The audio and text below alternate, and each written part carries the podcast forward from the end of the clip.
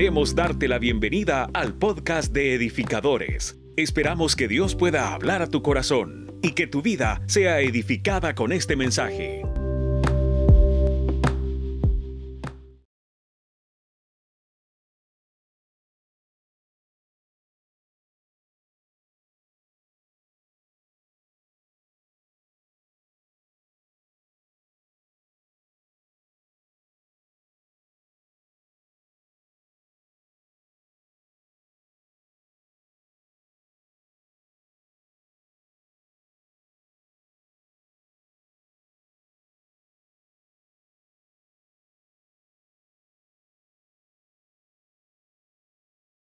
Tratando de hacer algunas innovaciones, no de la palabra de Dios, sino el contenido, es decir, tratamos de que el contenido, la pureza de la palabra siempre se mantenga.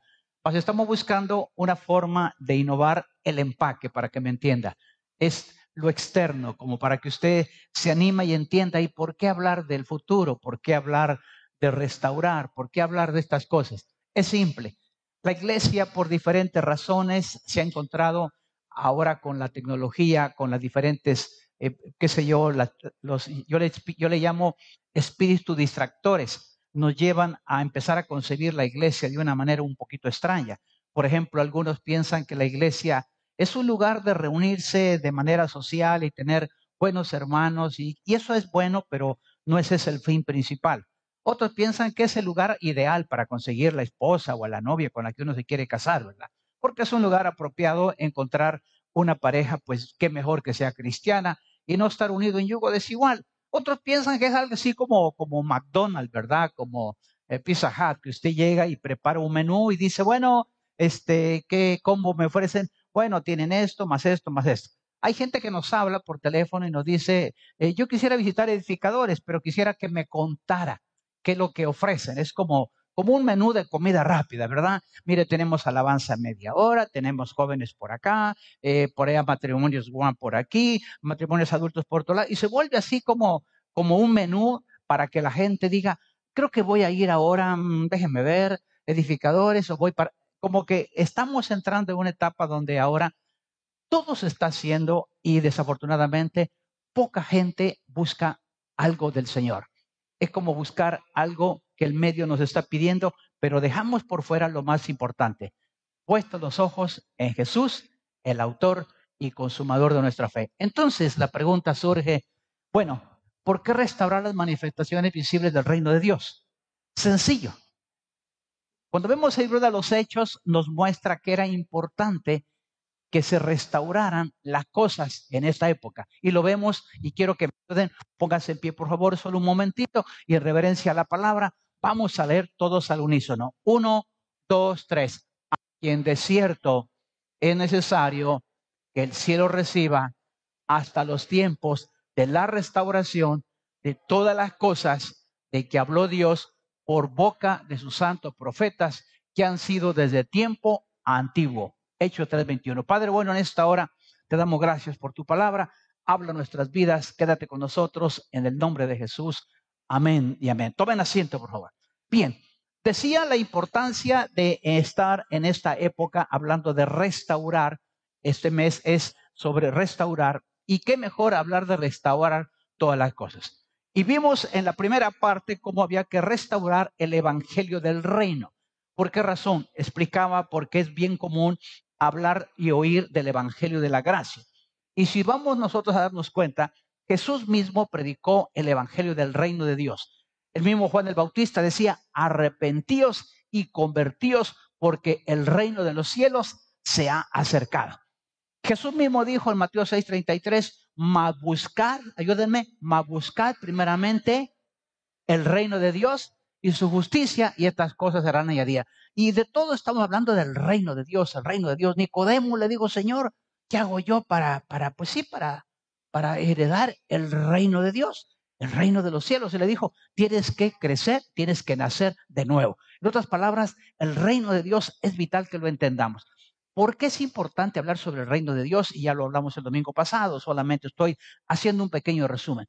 Porque, amados, no es lo mismo que usted agarre la palabra de Dios para todo lo que usted quiere y yo quiero. Las bendiciones nos gustan. ¿A quién le gustan las bendiciones? A mí sí me gustan. ¿No le gustan a usted? A mí sí me gustan.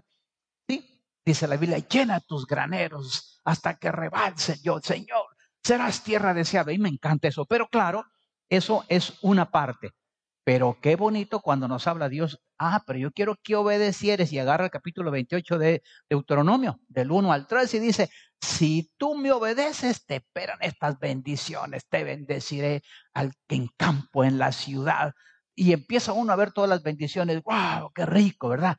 Pero hermanos, del 3 en adelante habla de las maldiciones de no obedecer.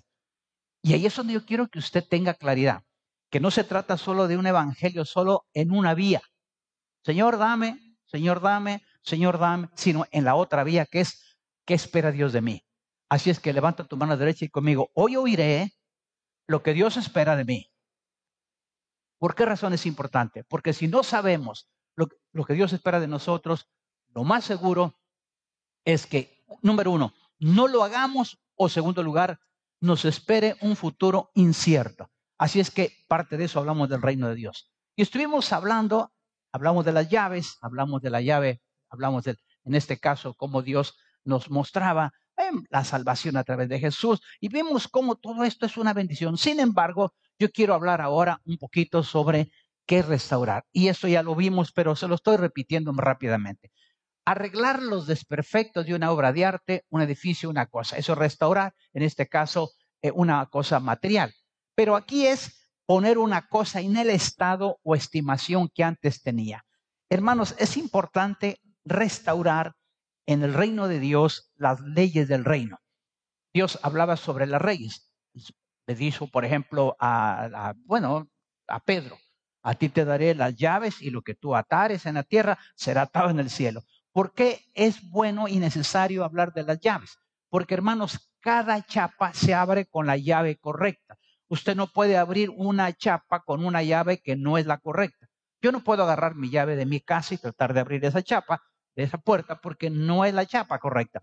Entonces, ¿de qué vamos a hablar ahora? Bueno, tenemos algunas llaves que quedaron pendientes. Y es las llaves del Hades, en este caso, el infierno. El control lo tiene Jesucristo. Debemos de entender que restaurar estas llaves significa usted tiene que saber la verdad sobre el infierno. El infierno no fue creado para la iglesia. El infierno fue creado para Satanás y sus ángeles caídos. ¿Cuáles son esos ángeles caídos? Si usted ve Génesis 1.1 y Génesis 1.2, va a encontrar lo que se conoce como la teoría del arruinamiento o vaciamiento. Génesis 1.1 dice, en el principio creó Dios los cielos y la tierra. Diga conmigo, en el principio creó Dios los cielos y la tierra. ¿Ok? Pero si usted ve el versículo 2, dice, y la tierra estaba desordenada y vacía. Entre el versículo 1 y el versículo 2 hay millones de años. Ahí es a donde usted va a darse cuenta que lo que Dios había hecho ordenadito, había hecho bonito, porque todo lo que Dios es, hace es bueno. Y en el versículo 2 vemos que todo se destruyó. Y vemos a partir del versículo 3 cómo Dios empieza a construir, empieza a, a ordenar la tierra, a separar la luz de las tinieblas, la tierra de la... ¿Por qué? Porque en esa época fue cuando se insubordinó Satanás y todos los ángeles caídos. Y entonces Dios automáticamente, a partir de ahí, ya estaba preparando el destino para Satanás y sus ángeles caídos. Por eso Satanás le preocupa cuando nosotros, aquellos que somos salvos, en algún momento dudemos de nuestra fe porque sabe que habrá muchos que se van a ir al infierno aunque el infierno no fue creado para nosotros, fue creado para ellos. ¿Qué dice la Biblia entonces? Bueno, hablemos entonces un poquito de las llaves del Hades o del Seol, en este caso que es el infierno. Hablamos sobre eh, lo que tiene que ver con el destino final para Satanás y sus ángeles. Dice un pasaje en la escritura en Lucas 16, 23, que estando ahí, vamos a ver, algunos dicen que es una parábola. No dice la Biblia que es una parábola está dando por sentado que es un hecho que aconteció.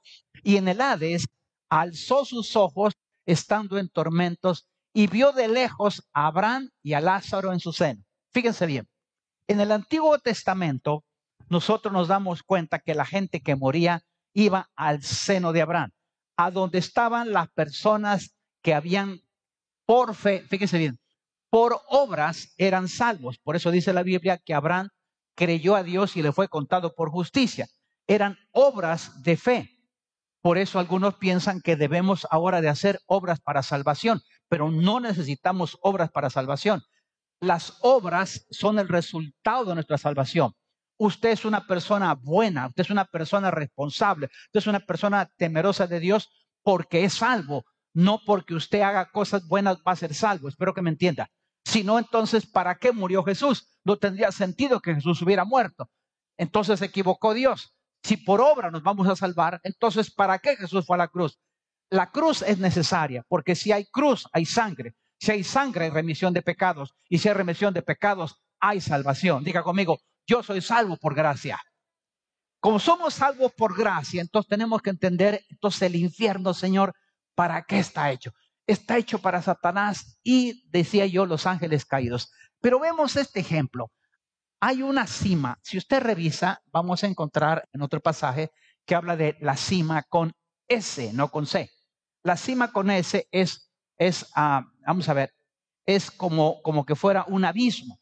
Y vamos a ver después cómo Dios ata en ese abismo a Satanás. Ya lo vamos a ver más adelante. Y estoy tratando de demostrar que antes todas las personas llegaban al seno de Abraham. Y en el seno de Abraham estaba separado. Dice que había una distancia entre uno y otro y había un abismo. En ese abismo solo se podían ver, nadie puede pasar. Aquí estaba el infierno y del otro lado estaba el Abraham que alcanzaba a mirar cuál escena, esta que vemos acá. En el Hades alzó sus ojos estando en tormento. Está hablando ahí de un hombre rico y de un hombre llamado Lázaro. No es Lázaro el que resucitó Jesús, habla de un Lázaro que era un mendigo, una persona extremadamente pobre. Es un Lázaro diferente. Entonces dice que alzó en el Hades, en el infierno, sus ojos estando en tormentos y vio de lejos a Abraham y a Lázaro en su seno. El seno de Abraham entonces es donde iban las personas, oiga bien, en el lado que corresponde a los que habían creído, toda la descendencia de Abraham. Lot, vemos ahí a Jacob, vemos ahí todo su, toda su descendencia. Ahora, ¿por qué es importante entender esto? Porque es un hecho que se estaba dando en el Hades, que también se conoce como el Seol, es el infierno mismo. Y en ese lugar donde estaban viéndose uno a otro, dice que vio de lejos a Abraham y Lázaro en su seno. Ahora, el término Seol del Antiguo Testamento equivale al término Hades, que es en el Nuevo Testamento.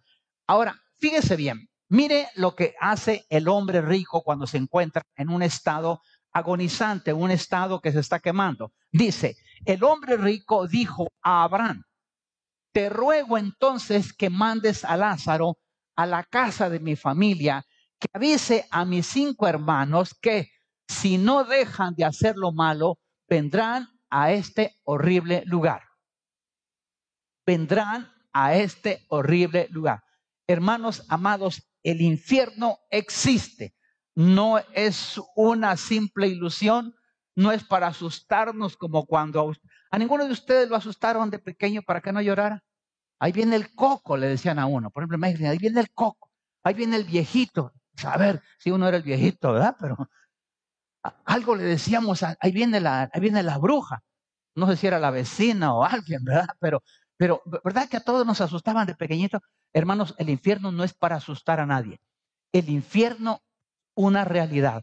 El hecho de que usted no lo crea no significa que no existe. Es que, pastor, yo no creo en eso. Allá cuando usted, ah, usted sabrá, pero yo se lo dije. Usted no puede, puede decir, mire, es que a mí nadie me dijo, sí existe el infierno. Y estamos viendo que está diseñado como Hades o como Seol. Ahora, nótese que esto dice la Biblia. Pero me llama la atención esto. Hay manifestaciones del reino en sus vidas o en la de otros y no ven que Dios les esté hablando. A veces piensan que esto los pastores lo hacemos para asustarle. Pero yo no le quiero asustar, yo le quiero aclarar que es importante que usted lo sepa, pero que no solo lo sepa, lo pueda razonar. Hermano, yo cuando veo esto digo, Señor, y yo, como, como dice Pablo, siendo yo heraldo, me quede anunciando algo que no me tocó para mí. Es decir, yo les predico a ustedes y que no para mí no, no, no, no, tenga validez. Qué terrible sería que yo llegue al infierno y ustedes No lleguen, diga, pobrecito el pastor, nada que ver. Yo no quiero, diga conmigo, yo no quiero al infierno. O si usted quiere ir, bueno, buen provecho, ¿verdad? Pero yo no quiero. Ahora, mire usted la respuesta. Pero Abraham, esta es la versión lenguaje sencilla. Pero Abraham le contestó a tus hermanos, tus hermanos tienen la Biblia. Tus hermanos, ¿quiénes de ustedes trajeron Biblia? Levánteme su mano. ¿Quién de ustedes tiene Biblia en su casa? Y que la tienen hasta abierta en la sala en Salmo 91, Salmo 23, como amuleto, ¿verdad? Pues mire lo que les dice. Pero Abraham le contestó, tus hermanos tienen la Biblia, ¿por qué no la leen? ¿Por qué no la obedecen? El lenguaje sencillo, hermanos, es golpe al hígado. No está diciendo la palabra. ¿Para qué bendito quieren un profeta que les venga a decir lo que ya saben? ¿Por qué no obedecen? Porque el hombre rico dijo, no, mire, dígale a Lázaro que se ponga un poquito de agua en las manos y que me traiga aquí que me estoy quemando. Entonces le dijo, ¿y qué no tiene usted la Biblia? ¿Por qué no la obedecen? Hermanos, estoy hablando de cosas que están en la Biblia que usted tiene en sus manos y que no es una parábola, ni es algo para asustarlo para que usted no duerma ahora. No, hermano, es para que razonemos cuál es el futuro de aquellos que no queremos, y me incluyo, que no queremos escuchar a Dios, que creemos que esto es una falacia, que simplemente, no, no me quieren asustar ahí, el papel aguanta con todo. ¿Qué tal si no aguanta con todo el papel? ¿Qué tal si de repente todo esto es verdad?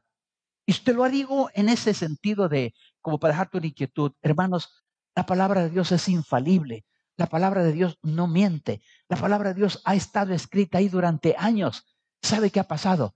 Que esas páginas, algunos no las hemos leído y otros no las hemos saltado. Y otros sí las hemos leído, pero como alguien dijo, nos hacemos de los panes. Pues mire, le cuento que no termina ahí. La llave del abismo es otra llave que tiene relación. Le hablé de un abismo hace rato. Es la cima con S, no con C. Cima con C es una montaña. Cima con S es un abismo. Pues fíjense que ese abismo que menciona aquí la Biblia tiene una llave. Y esa llave la maneja un ángel, el ángel, un ángel que tiene control de la llave. Algunas versiones dice, y da mención de, de qué tipo de ángel. Pero para no entrar en detalles, es un ángel quien tiene el control de esa llave. ¿Esa llave para qué va a ser? Pues mire, le voy a comentar. Vi un ángel que descendía del cielo con la llave del abismo. Estamos hablando de Apocalipsis, donde dice, vi una llave. ¿Y qué llave La llave del abismo. ¿Y para qué era esa llave? Bueno, descendía del cielo con la llave del abismo y yo una gran cadena en la mano y prendió al dragón. ¿Quién es el dragón? Satanás. Y prendió al dragón la serpiente antigua, que es el diablo, y Satanás, y lo ató por mil años. Bueno, le cuento. Nosotros estamos en la semana 69. Estamos por entrar a la semana 70, de acuerdo a Daniel 6, usted lo va a encontrar 9, 24, 25, y ahí va a encontrar usted donde habla de una profecía sobre la semana 70 de Daniel. ¿Qué quiere decir? Que al entrar en la semana 70, lo que sucede es de manera simultánea al menos tres cosas. Una, primero, sonar la trompeta y los muertos en Cristo resucitan primero. Y luego nosotros, los que hayamos quedado, seremos juntamente arrebatados. Primera Tesalonicenses 4:13 en adelante. Suena la trompeta. Cuando suena una trompeta, no vaya a creer que es del, que, vino este, que es del ejército o que es para levantarnos. No, no. Suena la trompeta y la iglesia, los muertos en Cristo resucitan primero. Y luego los que hayamos quedado seremos juntamente arrebatados. Iremos a las nubes. Y nos vamos. Pero de manera paralela surge el anticristo. ¿Qué le parece? Y una vez que surge el anticristo, ¿Qué sucede después? Hermanos, viene aquí la tribulación. Si usted está pensando que el COVID, que, el Omicron y que la, eh, que la ¿cómo se llama ese, ese virus de la, del mono y de la mona y de tantas cosas que hay? Hoy ya no se sabe ni se atina de qué. Hoy mejor cuidan a los perros que a las personas, ¿verdad? Hoy usted mata a un perro y lo mete en tres años preso. Usted mata a una persona y se acabó, se arregló todo. Eh, estas cosas que están pasando, dice la Biblia, que serán los tiempos de dolores, tribulación y luego la gran tribulación. Eso sucede en la tierra. Ustedes y yo ya no estamos. Llegamos al bima de Cristo, somos premiados, somos bendecidos, aleluya. Pero cuando bajamos, viene el juicio. Y Satanás es atado mil años, aquí está. Y lo ató por mil años. ¿Cuándo va a ser esto? En el milenio. Si usted quiere más o menos tener una idea de lo que va a pasar en el milenio, ve en su casa Isaías capítulo 11. Dice que el niño va a tener una serpiente y va a jugar con ella. Y no la va a morder. ¿Qué le parece? ¿Y qué dice la Biblia?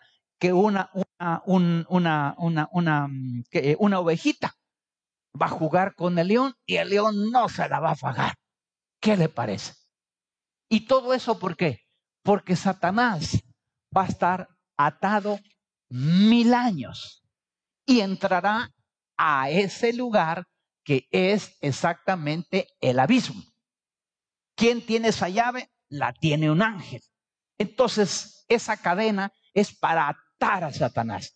No es el castigo todavía de Satanás. Ahí solamente lo ata mil años. Entonces, ¿por qué lo ata? Porque Satanás ya no va a poder, va engañar a nadie. Ya no va a haber maldad. Ya no va a haber tranzas. Ya no va a haber corrupción. Ya no. ¿Me, me, me está entendiendo, hermano amado? Por eso me interesa que usted conozca la llave del abismo. Ahí está en su Biblia, pastor. Yo nunca la había visto. Ahí léalo. Ahí está, mire. Está en el capítulo 28 de Apocalipsis, en el 1 y 2. Ahí la va a encontrar. Y lo curioso de esto es que esa llave es necesaria porque Satanás queda en el abismo junto con sus ángeles. Ahí queda Satanás atado por mil años. Mil años a donde la iglesia aún todavía no se va a quedar el Señor permanente. Aquí vamos a corregnar con Cristo. Ahí vamos a ver precisamente que si en lo poco fuimos fiel, en lo mucho nos pondrá. Aleluya. Aquellos que decían, ay, pastor, a mí nadie me encuentra, nadie me toma en cuenta mi trabajo. Mira, yo oro, estoy a medianoche y como era mi suegra, volando lengua y ni le agradecen a uno. Aquí te vamos a pagar, dice el Señor aquí te va a dar tu premiación. El bima de Cristo, para eso es. No es un tribunal de castigo, es un tribunal de premiación. Es como cuando usted va al podio, que tiene usted varias posiciones. Tercero, luego por acá el segundo, un poquito más arriba que el tercero, y luego aquí el primero. ¡Ah, qué rico! Cuando uno está en el podio, gracias al Señor algún día me ha tocado, cuando he estado en algunas carreras y me ha tocado en primer lugar, ah, se siente bien galán, como dice alguien, bien chivo acá. ese va a ser el primer, es el, el de Cristo. Es el lugar de premiación. El abismo no es para ti. El abismo es para Satanás. Él es el que va a estar atado. Por favor, leámoslo todos juntos para que usted se dé cuenta que lo que estoy hablando está en la palabra de Dios. Vamos, todos juntos. Uno, tres. Vi a un ángel que descendía del cielo con la llave del abismo y una gran cadena en la mano, prendió al dragón, la serpiente antigua, que es el diablo y Satanás, y lo ató por mil años. ¡Qué aleluya! Mil años, amado. Y usted va, y si usted quiere saber, repito, vea Isaías 11 y se va a dar usted gusto. Ahí hay un pasajito que le va a agradar.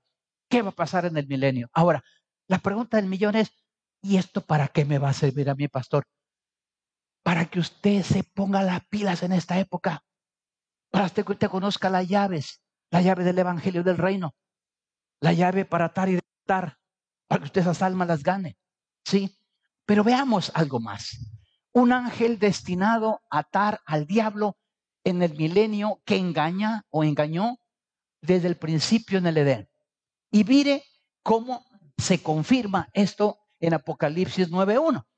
El quinto ángel tocó la trompeta y vio una estrella que cayó del cielo a la tierra y se le dio la llave del pozo del abismo. ¿Quién tiene la llave? Diga conmigo, un ángel. Si usted vio, aquí es, aquí es, aquí es Apocalipsis 9, en el otro era 28. Es decir, estoy tratando de darle pasajes paralelos para que usted se dé cuenta de que lo que estoy hablando es veraz, es real y que va a suceder de acuerdo a la palabra de Dios. Dígame amén, por favor. Ahora, la segunda muerte, fíjese bien, diga conmigo, la segunda muerte no tiene potestad sobre estos, sino que serán sacerdotes de Dios y de Cristo y reinarán con él mil años. Cuando está atado Satanás, está en el abismo y llegó el ángel y lo agarró con la gran cadena que hemos hablado. Entonces ahora viene la de nosotros. ¿Qué dice? La segunda muerte no tiene potestad sobre esto, sino que serán sacerdotes de Dios y de Cristo y reinarán con él mil años. ¿Qué significa esto? Lo que está diciendo es que Satanás cuando está atado, nosotros que estamos ahí, fíjese bien, no vamos a entrar a ese lugar. Por el contrario, no tendremos la muerte segunda. ¿Cuál es la muerte primera? La muerte primera es la que ustedes y yo le tenemos un gran miedo. Ay, que me voy a morir. Ay, que está muriendo mi abuelita. A todos nos duele. Yo, yo hice un desayuno estos días y ponía yo el ejemplo de mi hijo. Ya pasaron dos años, siete meses. Y todavía cuando veo su fotografía, cuando veo a sus bebés que quedaron huérfanos, cuando veo a su esposa que es la viuda, cuando todavía en mi corazón hay recuerdo. Pero imagínese usted qué va a hacer con la muerte segunda, que la muerte primera es el cuerpo, aquella cosa que tiene que acabarse. ¿Se ha fijado? Mire, yo, yo todavía hace unos 30 años tenía pelo, mire, yo ya, ya casi me ven las lonas, ¿verdad? Yo no tenía las patitas de gallo que tengo ahora, era yo lisito, ¿sí? Y si usted se da cuenta, poco a poquito nos vamos deteriorando. El cuerpo se tiene que acabar, porque venimos aquí con un propósito, sencillo, un propósito se cumple el propósito, se muere uno y se tiene que morir. Por eso nos llaman mortales, porque tenemos que morir. Levanta tu mano y conmigo, soy mortal y debo de morir. Claro que debes de morir. Así está destinado por Dios. Entonces no te quejes si viene la muerte. Es normal. Ten cuidado de la muerte segunda. ¿Cuál es la muerte segunda? La muerte eterna en el infierno. La segunda muerte no tiene potestad sobre estos. Diga conmigo, la segunda muerte no tiene potestad sobre mí. Hágale así, hermano. Si no lo cree, crea al hombre. ¿Cuántos no creen que se van a ir al infierno? Yo no creo que voy a ir al infierno. Yo no creo. ¿Usted lo cree? Levante su mano y diga conmigo, yo no voy a ir al infierno. Jesús pagó en la cruz por mí. Soy salvo por gracia. Diga conmigo, soy salvo por gracia. ¿Sí? Esa es la salvación. Por eso Jesús dijo, no les aflige que alguien les quite el cuerpecito, el que les, mire, no, así dijo Jesús, no le tengan miedo al que puede matar el cuerpo, téngale al que puede matar el cuerpo y el alma. Es decir, la primera y la segunda muerte.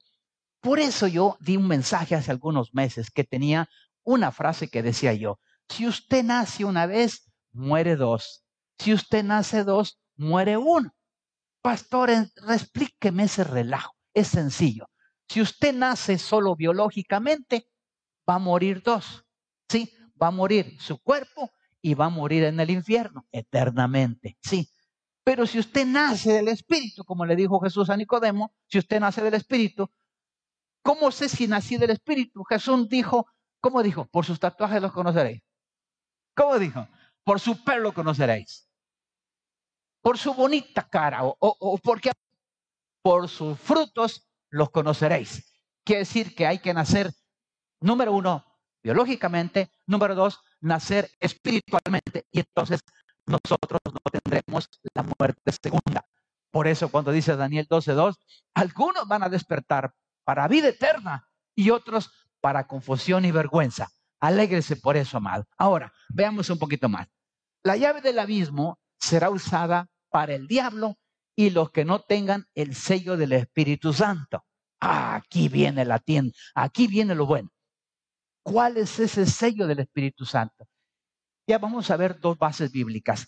El sello del Espíritu Santo no es otra cosa que cuando Cristo venga, viene por su iglesia, ¿a quién se va a llevar? si él dijo, no todo el que me dice Señor, Señor entrará en el reino de los cielos. No todo el que me dice Señor, no todo el que llega el domingo al culto. No, no, no, no todo. ¿Sí? ¿Quiénes van a ser?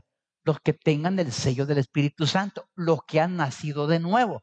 Pastor, ¿me podía explicar más rápido? Sí. Efesios 1.13 y 1.14 lo dice.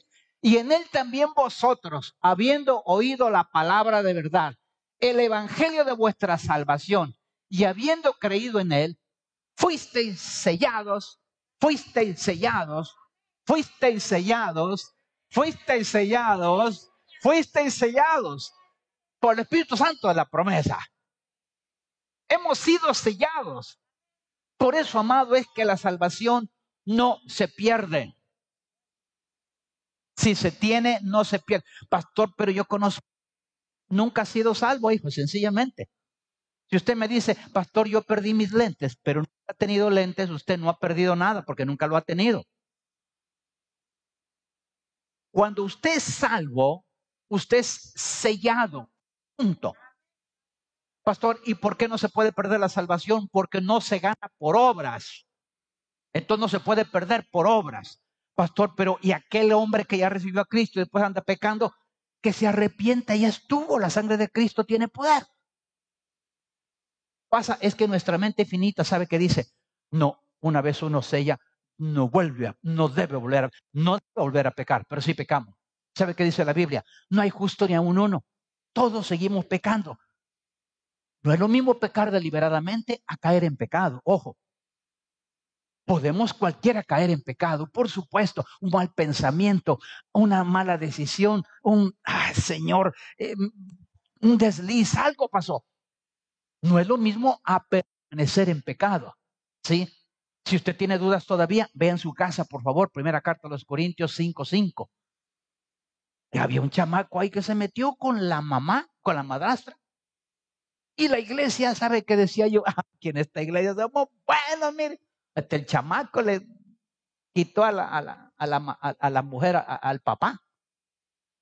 Y dice que la Biblia, que Pablo les dijo, estando avergonzados, estáis envanecidos. Al tal dice, echarlo afuera. ¿Para qué? Para que en el día de la salvación no se pierda su espíritu. O sea, está hablando de que una persona que se arrepiente, la sangre de Cristo tiene poder. Hago un paréntesis, si tú has pecado, arrepiéntete, busca al Señor. Hago otro paréntesis más grande. Si tú ya tienes un pecado viejo ahí que te está arrastrando, arrepiéntete. La sangre de Cristo tiene poder. ¿Por qué? Porque si tú eres una persona sellada por el Espíritu Santo, el Espíritu Santo lo que está haciendo es redarguyéndote de pecado, de justicia y de juicio. De pecado, porque sabe que has fallado. De juicio, de, de, justicia, porque Él te va a salvar cuando tú te arrepientes. Y de juicio, porque si no te arrepientes, te va a tocar igual que aquellos. Lo mismo exactamente. Entonces, ¿qué dice la Biblia? En Él también vosotros, habiendo oído la palabra de verdad, el evangelio de vuestra salvación, y habiendo creído en Él, fuiste sellados con el Espíritu Santo de la promesa que las arras de nuestra herencia hasta la redención de la posesión adquirida para alabanza de su gloria. Hasta que Cristo venga, entonces viene a buscar una iglesia que esté sellada, que esté sin mancha y sin arruga. Por eso es importante, hermanos amados, que en cada necesidad que usted tenga, revise su vida. Si hay que pedir perdón, si hay que arrepentirse, si hay que cambiar de rumbo. A veces uno se revela contra Dios, a veces no abrimos nuestra boca, pero internamente estamos descontentos con Dios. No nos gusta lo que está haciendo Dios, no nos parece. Arrepiéntase porque aún hay tiempo. Dígame amén, por favor, amado. Ahora, el cual también nos ha sellado y nos ha dado la zarra del Espíritu en vuestros corazones. ¿A qué se refiere en la segunda carta de Corintios 1.22? Que cuando nosotros hemos sido sellados, las arras del, Espíritu de nuestra salvación es cuando, por ejemplo, yo caso a una persona y le digo, mire, entregue las arras. Aprendimos que las arras era el primer salario que se le daba, el novio le daba a la novia y era algo simbólico. Pero eso no es verdad. Las arras, aquí la puede ver, es del cual también nos ha sellado y nos ha dado las arras del Espíritu. ¿Qué significa las arras? Las arras era la reservación Cristo nos ha comprado. Cristo ha dado su sangre por cada uno de nosotros. Cristo ya pagó la dote. Por eso ahora ya no somos esclavos del pecado, ahora somos esclavos de Cristo. ¿Está contento con eso, amado? Claro, Él ha hecho todo esto. Ahora, quiero que pasar un poquito más. Y el diablo, ¿dónde le tocó y al diablo? Por eso cuando el diablo le diga su presente, tú dile su futuro. El diablo que los engañaba fue lanzado, ahora ya lo sacaron del milenio, los mil años atados, ahora ya lo sacaron de ahí, de donde estaba, ¿sí? Atadito mil años, ¿sí? En aquella cima, hablábamos que era cima con ese, que es un gran abismo, ¿sí? En el diablo, y el diablo que los engañaba fue lanzado en el lago de fuego y azufre donde estaban la bestia, el falso profeta, y serán atormentados día y noche por los siglos de los siglos. ¿Qué está diciendo? Que ese lugar no ha sido para nosotros. Ese lugar ha sido para aquellos que se han rebelado contra Dios. ¿Por qué, por qué decimos esto? Porque Juan 1.11 dice, a lo suyo, a Israel, a lo suyo vino y los suyos no le recibieron mas a todos los que le recibieron, a los que creen en su nombre, les dio potestad de ser hechos hijos de Dios. Mira, este yo, diga conmigo, yo recibí a Jesús como mi Señor y mi Salvador. Pastor, ¿y por qué no lo recibimos como, como, como Salvador personal? Le voy a decir por qué. Primero, no es bíblico. Pastor, pero yo he oído que hay que recibir a Jesús como Salvador personal. Muéstrame un versículo. Uno eso lo acepto. Pero es malo, no es malo. Pero es importante entender bien esto. Dice Romanos 10, 9 y 10, 9 y 10, que si confesares con tu boca que Jesús es el Señor, el Señor, cuando recibimos el señorío de Cristo, Cristo entrona, se vuelve el patrón, el dueño, mi amo. Entonces la salvación es un vendaje, es una añadidura, es una bendición. Pero si tú recibes al Salvador, ya no te sientes comprometido, ya no lo dejas que señore, quieres vivir como quieres, quieres pecar cuando quieres, y como salvo siempre salvo, entonces hace lo que te da la gana. No, amados, tenemos que entender que recibir al Señor es saber que Cristo va a gobernar mi vida, va a gobernar mis pensamientos, y como resultado yo tengo y usted también su, salvación. Es como que usted se case con la cocinera. Yo me casé con esta mujer porque verá que cocina, pastor. Mejor conseguiste una cocinera, ¿para qué te casaste? No es que yo me casé con esta mujer porque usted viera que qué buena para lavar y planchar. Consígase una planchadora. No, usted se casó con una persona y el resultado de esa persona es que hace todo lo demás. Si usted, fíjese bien, si usted recibió al Señor, automáticamente usted tiene como vendaje, como añadidura, como bendición, su salvación por gracia. ¿Está conmigo, hermana amada? Bien, Héctor casi terminado. El dragón es atado con cadenas, no como castigo, sino para evitar que siga engañando a las naciones. El diablo es el padre de mentira. Nos ha engañado como iglesia. Cada día crecemos más en número, pero cada día somos más débiles. Cada día nos engaña con falacias, con cosas. Por ejemplo, no, dejando de congregarse, algunos tienen por costumbre. No, pastor, yo, yo al suave voy a meterme a, ver un mensajito ahí por ahí. No, pastor, yo, yo no necesito, yo tengo mi trato con el Señor. Has estado engañado. Lo triste va a ser que cuando llegues a la presencia del Señor, si es que llegas, ¿qué vas a decirle? El diablo nos ha engañado en muchas cosas. Nos ha engañado con religión, nos ha engañado con mentiras. Pero bien, quiero avanzar un poquito más. Cristo volverá, derrotará a Satanás y reinará para siempre. Esa es nuestra esperanza, eso es lo que nosotros podemos confiar. Pero bien, quiero terminar. La llave de la ciencia. ¿Qué es la llave de la ciencia? Hay de vosotros, mire, Jesús hablando, hay de vosotros intérpretes de la ley, porque habéis, dice, porque habéis quitado la llave de la ciencia vosotros mismos no entrasteis y a los que entraban se los impedisteis. ¿Cuál es esa llave de la ciencia? Bien, estos intérpretes de la ley quitaron la llave de la ciencia mediante interpretaciones erróneas. El apóstol Pedro dice que hay algunas cosas en la Biblia difíciles de entender, pero dice que los inductos tuercen las escrituras para su propia perdición. Por ejemplo, ah, los que hablan de, por ejemplo, de, del divorcio. Una persona que ya conoce al Señor y se divorcia y se casa y se divorcia y se casa, hay una interpretación errónea ahí. Dice la Biblia que Moisés lo permitió por causa de su dureza de corazón. Pero qué fácil es ahora que los mismos cristianos se casan una vez, después otra, después otra. Yo no hablo de cómo llegamos a Cristo, yo soy uno de ellos, que no conocíamos del Señor, que venimos a veces de hogares disfuncionales, pero ya conociendo al Señor, venir yo y torcer la escritura y hacerla a mi estilo, a mi manera, hermanos, es autoengañarse. Jesús no estaba de acuerdo con eso. Él le dijo, quien lo permitió fue Moisés por la dureza de su corazón. Veámoslo en forma práctica. En un divorcio, ¿no es verdad que las personas quedan afectadas? ¿Alguien gana con un divorcio? Nadie. Todos pierden. Los hijos, las familias. Le estaba comentando a una jovencita que está por casarse, le decía yo, ten cuidado.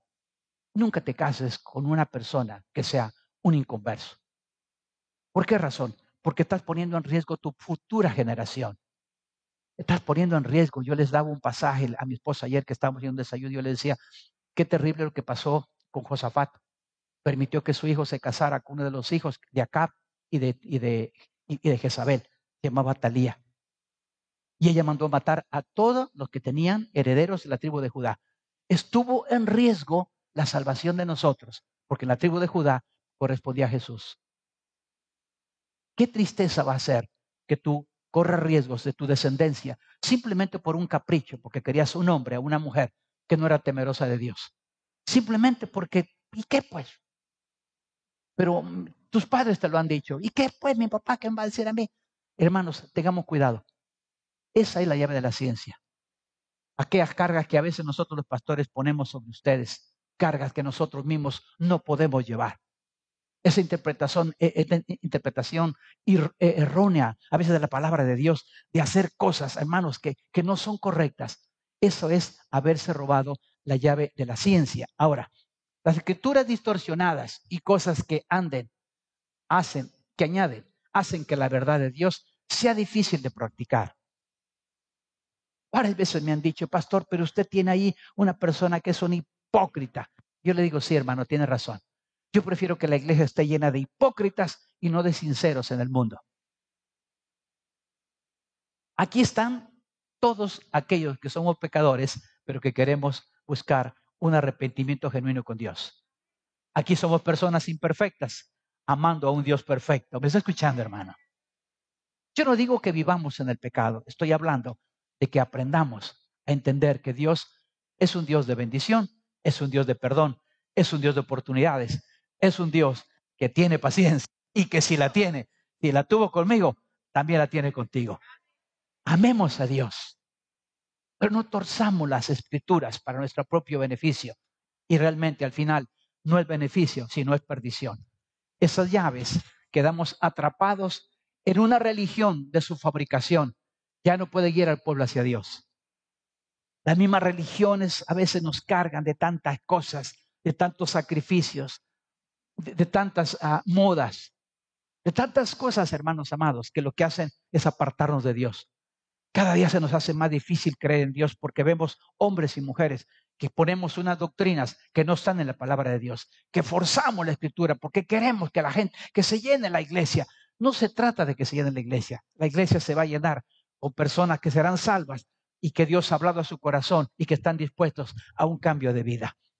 Difamando por ejemplo, en nuestro caso, los penieles, que son los retiros espirituales, cierran a la gente la puerta del amor de Dios y tiran lejos la llave. ¿Se ha fijado usted que cuando usted ve una película y que alguien lo agarran y, le quieren quitar el carro, y la persona viene, agarra la llave y la avienta a un río, ¿verdad? Hay gente que así nos habla la palabra de Dios. No deja solo el problema y botan la llave. Ay, ¿dónde queda? Mire lo que dice la Biblia. Cosas entre las cuales hay algunas difíciles de entender, las cuales los indoctos e inconstantes tuercen como también las otras escrituras para su propia perdición. El apóstol Pedro estaba advirtiendo de que habrán momentos en que la gente nos tuerza las escrituras o las quiera acomodar para su propio gusto y no para hacer las cosas a su manera. La llave de David, ¿qué me ilustra? Escribe al ángel de la iglesia en Filadelfia, esto dice el santo, el verdadero, el que tiene la llave de David, el que abre y ninguno cierra, y cierra y ninguno abre. ¿Qué dice Apocalipsis 3.7? La llave de David representa la autoridad de Cristo para abrir la puerta hacia su reino futuro. Nos da la oportunidad, porque es una, es una puerta, hermanos, que abre y que nadie la puede cerrar. Aquí se lo pongo. Después de que sea abierto, nadie la puede cerrar está asegurada la salvación. Diga conmigo, está asegurada mi salvación. Una vez más, diga conmigo, está asegurada mi salvación. Ahora, ¿cómo sucede? Una vez que se cierra, nadie la puede abrir. Una vez que eres salvo, ya no puede ser. Vas a pecar, Dios te va a agarrar. Por eso algunos nos agarra y nos da de alma. Y mira, a veces, mira, a usted no, yo sé que a usted no, porque usted se porta bien. No, yo, mire, hermano, ¿para qué le cuento? Yo pasé 25 años fuera del Señor, puede imaginarse. Yo lo conocí de jovencito. Tuve que pasar por alcohólico, destruir mi primer hogar. Desastres. ¿Por qué? Porque yo no conocía al Señor. Y tuve que pagar el precio, la crítica. Tuve que pagar muchas cosas. ¿Por qué? Porque no entendí. Ahora, fíjese bien lo que le voy a decir. En este caso, una vez que se cierra, nadie puede abrirla. El juicio es seguro. Fíjese bien. Cuando tú recibes a Cristo, ten la seguridad de que Dios va a perdonar cualquier pecado, cualquier pecado, cualquier pecado. No hay pecado que no pueda ser perdonado. La blasfemia contra el Espíritu Santo. Quiere decir que la sangre de Cristo tiene el poder. Pero una vez tú te resistes, no quieres nada con Dios, ten cuidado. Porque una vez se cierra esa puerta, nadie la puede abrir. Pastor, ¿y dónde dice eso? Aquí te lo voy a mostrar. La llave de David trajo a su vida reconocimiento de rotura de sus prisiones. Oh Jehová, ciertamente yo soy tu siervo, siervo tuyo soy, hijo de tu sierva. Tú has roto mis prisiones. David sabía, imagínese, David, el, hombre conforme al corazón de Dios, el hombre que era el, que era el dulce cantor a él, pero era adúltero, por lo menos confabuló un asesinato. Lo vemos todo, hermanos, y está, y, los demonios decían, hijo de David, o sea, que reconocían la paternidad en genealogía de Jesús con David, para que vea hasta dónde llegó. Y casi estoy terminando, amados. Así es que vamos a ponernos en pie y vamos a, a concluir ahora. Póngase en pie, por favor. Vamos a hacer nuestra creación profética. Y con esto vamos terminando. ¿Estamos todos listos? Vamos, listos, todos juntos, vamos. Uno, dos, tres, vamos. Declaro que dijo el Evangelio del Reino de Dios, proclamado y manifestado. ¿Cuál es el Evangelio que Jesús predicó? El Evangelio del Reino de Dios, que va incluida la gracia, va incluido el perdón, va incluido... No hay cuatro evangelios. Los cuatro evangelios, Mateo, Marcos, Lucas, Juan, son, es un evangelio sinóptico. Un solo evangelio que se complementa. El evangelio del reino de Dios. Número dos, todos juntos, vamos. Declaro que el Hades fue creado para Satanás y sus ángeles. Diga conmigo, yo cumpliré mi propósito. Tú no fuiste diseñado para el infierno. Debes de pensar claramente que Dios es bueno. Diga conmigo, Dios es bueno. Vamos ahora, número tres, vamos. Declaro que la llave del abismo fue hecha para el diablo, yo tengo el sello del. Una vez más, yo tengo el sello del Espíritu Santo. Tú estás sellado. Cristo cuando venga, ¿quién está sellado? Me llevo. Ahí sí se cumple que yo me llevo este pelón. ¿Sí? Estamos sellados, hermano, no se preocupe, está sellado. Y si peca, arrepiéntase, pida perdón. La sangre de Cristo tiene poder. Sigue viva. Y si tú nos visitas por primera vez, aprovecha ahora. Vete sellado. Vete con el sello del Espíritu Santo. Vamos uno más. Uno, dos, tres, vamos. Declaro por intérpretes que tuercen la escritura para aprender. Aprende a tener la palabra. No me creas a mí, por favor, cuando yo te predique. ni a ninguna otra persona. Agarra tu Biblia, compara que lo que estás tú leyendo es veraz.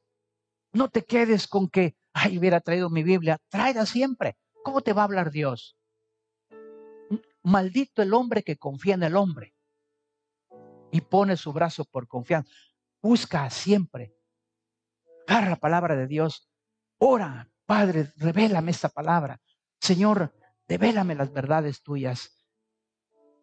Todos juntos, vamos. Uno, dos, tres, vamos.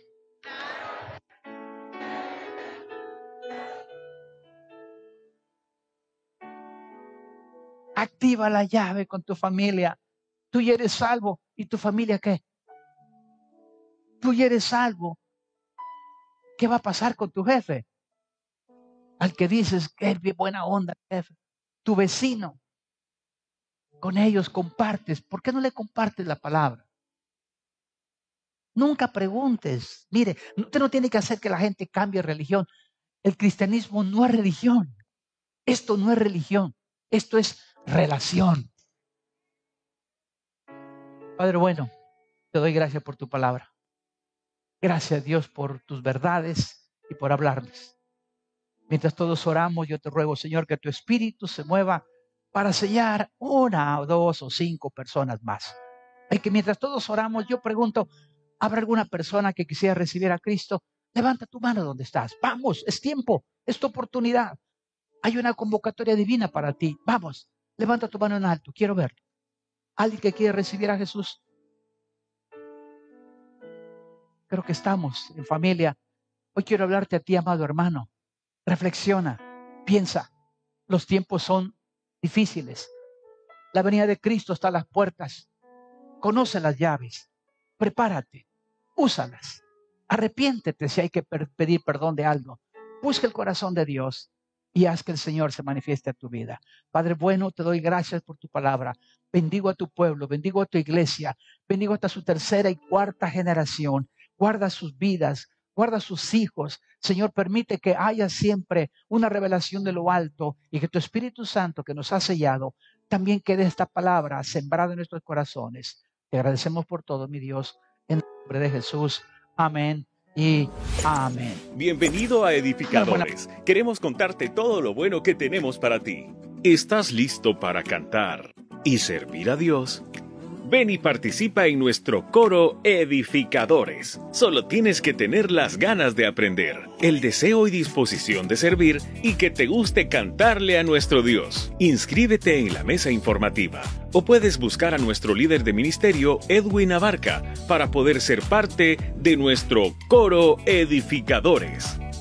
También queremos que seas parte de nuestro Día General de Limpieza en Edificadores Súmate trayendo tu escoba, trapeador, tu trapito para limpiar o tu brocha para pintar. Estaremos el sábado 28 de enero desde las 7 de la mañana. Limpiemos y embellezcamos la casa del Señor.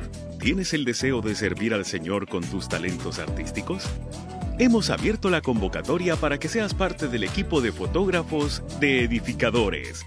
Estamos formando un equipo especializado en fotografía y video y queremos que seas parte de ello para poder dar cobertura a cada una de las diferentes actividades en edificadores. Y queremos que seas parte de ese sueño. Puedes registrarte en la mesa informativa. Sé parte del equipo de voluntariado. Sirvamos juntos a nuestro prójimo necesitado este 2023.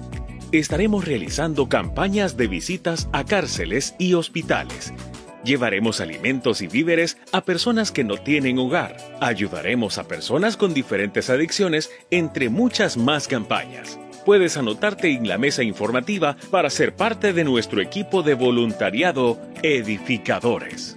Hola matrimonios edificadores, es un gusto poderlos saludar nuevamente. Somos el matrimonio del CID y hoy queremos compartir nuestras experiencias que hemos tenido en las diferentes actividades que se han dado a lo largo del tiempo, específicamente los retiros de matrimonio. Y pues queremos comentarles que nosotros como pareja, como matrimonio, ha sido una experiencia que nos ha ayudado para poderlo fundamentar y crecer eh, en base al modelo de nuestro Señor Jesús. Sabemos que de repente podamos pensar que todo está bien, pero eh, en estas actividades podemos darnos cuenta que tenemos que seguir creciendo y haciendo la voluntad de nuestro Dios. y reconocer que a veces quizás hacemos acciones que fallamos a nuestra pareja o a veces lastimamos. Entonces, estas actividades nos ayudan a podernos fundamentar y poder eh, reorientarnos y hacer la voluntad de nuestro Padre Celestial. Entonces, como matrimonio del sí, podemos decir que ha sido un tiempo donde nos ha ayudado para podernos edificar y poder seguir creciendo y poder seguir eh, avanzando en el camino de.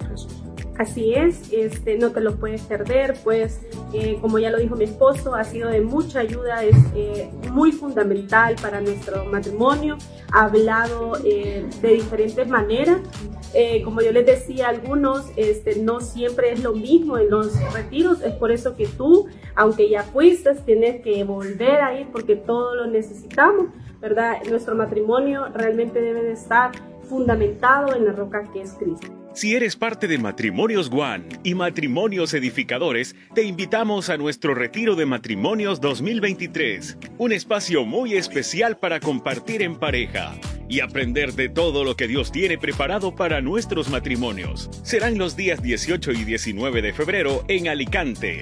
Puedes llevar tu vehículo o ir con otro matrimonio en un auto compartido. El costo por pareja es de 145 dólares.